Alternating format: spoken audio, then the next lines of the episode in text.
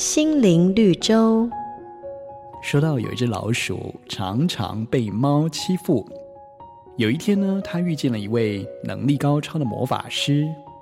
为了让自己不再担心受怕，老鼠就央求魔法师把它变成一只猫。老鼠变成了猫，走在大街上，却碰到了一只凶恶的狗，把它吓得魂不附体。于是他又拜托魔法师把它变成一只狗。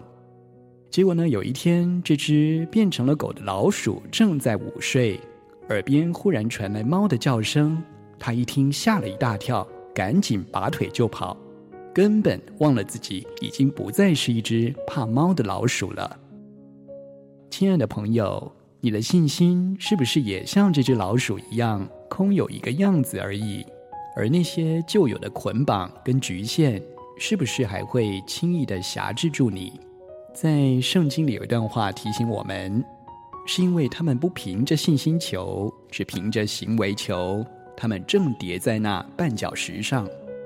所以千万不要追求形式上的义，唯有靠着信心为人处事，才能获得真正的平安。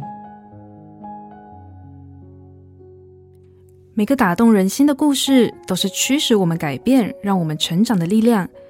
如果你喜欢我们的节目，请帮我们分享给你的朋友，也别忘了按下订阅，避免错过之后精彩的内容。